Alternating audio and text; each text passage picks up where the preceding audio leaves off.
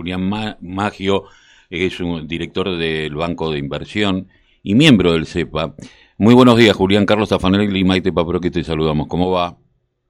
Buen día, un gusto a vos y a todo el equipo. Eh, Julián, eh, voy cortito y al pie.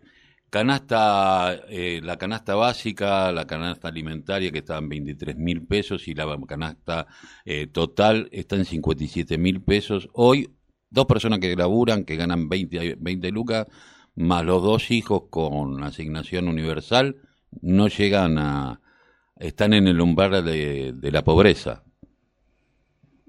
Sí, yo creo que, que, es un dato que preocupa mucho pero creo que el gobierno está tratando de resolverlo. Me parece que, hay muchas cosas para decir de esto, pero veo que, hay una vocación muy importante del gobierno para tratar de moderar las uvas. Eh, el acuerdo que se hizo con la, con la carne me parece que ayudó mucho a, corregir un poco los aumentos que se venían viendo entre noviembre y, enero.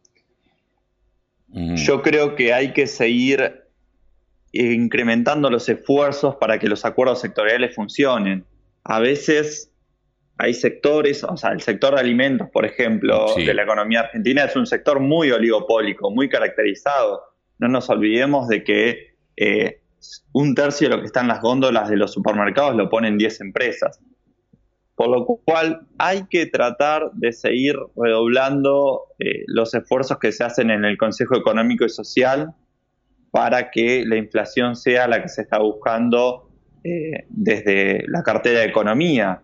Pensemos que no parece haber factores que puedan justificar la suba de los precios de los alimentos. Si las paritarias se negociaron en niveles cercanos al 30%, las tarifas no vemos que hayan aumentado, el tipo de cambio o el dólar aumentó en los primeros meses del año eh, a un ritmo más moderado. Entonces, un poco sorprende realmente los incrementos que hubo de inflación y preocupan los incrementos que hubo de inflación en, alimentos y bebidas no alcohólicas en el mes de febrero.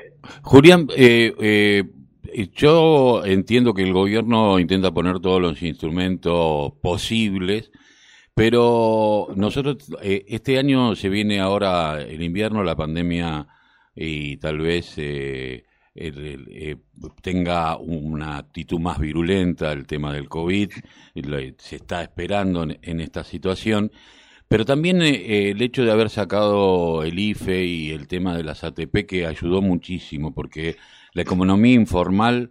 la, economía formal se puede cuantificar, pero el INDEC normalmente lo, lo que hace la economía informal me parece que hace agua muchísimas veces y uno lo que primero que piensa es, eh, los precios siguen aumentando, una ley de góndola, no sé si está aplicando. Con el control de precios soy un convencido de que todo no alcanza, eh, que eh, el tema inflacionario pasa por otros lados. Pero también me parece que hay muchos anuncios y a veces, me acuerdo, yo siempre doy el ejemplo de Vicentín, no iban por Vicentín y después no fueron.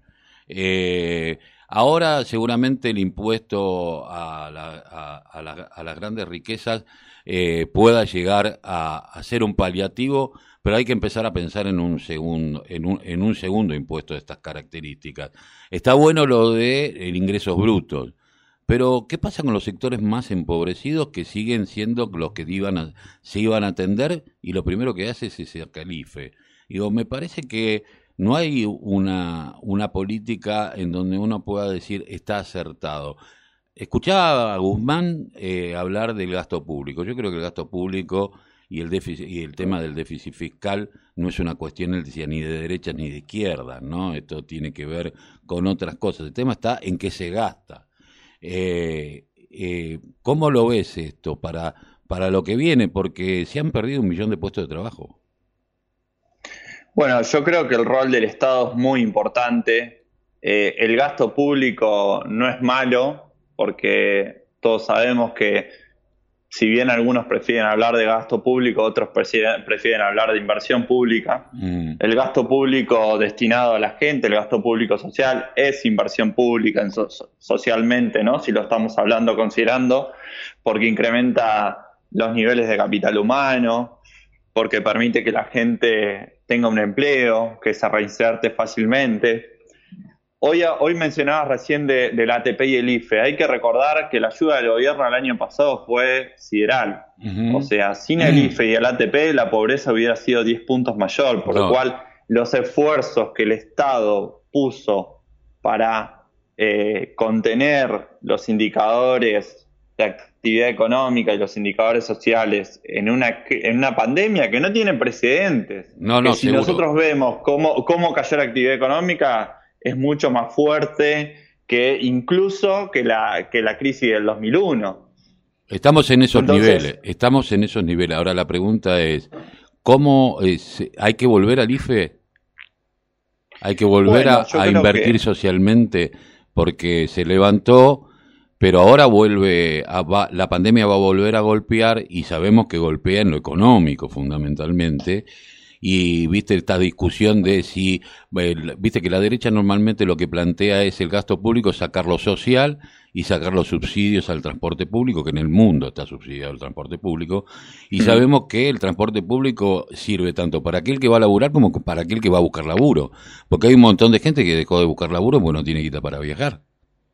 Totalmente, totalmente. No hay que, por eso uno tiene que siempre eh, tener las ideas muy claras en la, en la cabeza cuando se demoniza el gasto público, cuando se trata de explicar la inflación a partir del gasto público, como, como, si, como si la inflación, como si no hubiera pruebas. Hola. Con tantos años que hemos... Se está perdiendo. A ver, Julián. A ver, ¿me escuchás? Ahora, sí, ahí, ahí perfecto decía que hay que tener mucho cuidado cuando algunos economistas demonizan el gasto público, ¿no?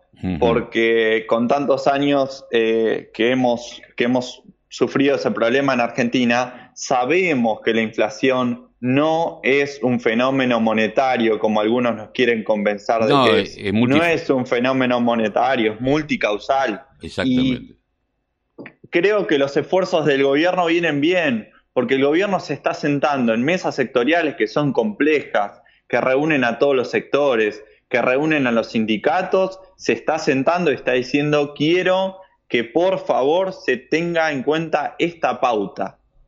Ahora bien. hay una gran planificación. De hecho, esta semana salía en, en los diarios, salía que en la mesa sectorial, eh, por ejemplo, en la alimentos, se está tratando de ver qué pasa con los insumos claves de los alimentos, como el plástico, los envases y los fertilizantes, que han tenido un incremento mucho mayor que los bienes que están dentro de precios cuidados y precios máximos. Entonces, por ahí haya que poner algunos topes a los proveedores. Pero quiero cerrar con esto que a tu pregunta recién, que digo, yo creo que el gobierno, este gobierno ha estado siempre ayudando a la gente, ayudando a las pymes. Es el mayor rescate del sector público a la historia. Entonces, si hay que volver a poner el ATP y el IFE, no creo, no, no tengo ninguna duda que el gobierno no va a dudar en, en volver a hacerlo. Me quedo con esto. Me quedo con esto y me gustó. Y otra de las cosas, digo, hablamos de las tarifas, pero bueno, en otro momento lo charlaremos que tiene que ver con esto de que hay muchas empresas que dice el GNC va a aumentar un 100% en porque las tarifas hay que redefinirlas evidentemente, pero bueno, habrá que poner eh, los puntos sobre las IES y, y, y, empezar a ver el tema hidrocarburo de una manera distinta también. Me parece que esta es otra, otra de las cuestiones, ¿no? Y el tema de una reforma fiscal. Exactamente, creo que eh, sobre lo que decías del cuadro tarifario, me parece que es interesante analizar el cuadro tarifario, pero hay que analizarlo con una orientación distributiva y con una orientación productiva. Seguramente. Eh, que fue claramente lo que el gobierno anterior no hizo. Exactamente. Bueno, venimos de dos pandemias, así que eh, la, la, amarilla y esta que nos tocó ahora. Eh, Julián, te agradezco mucho haber pasado por la mañana informativa de la radio de la Unión Nacional de Club del Barrio. Un abrazo. Muchas gracias. Hasta luego.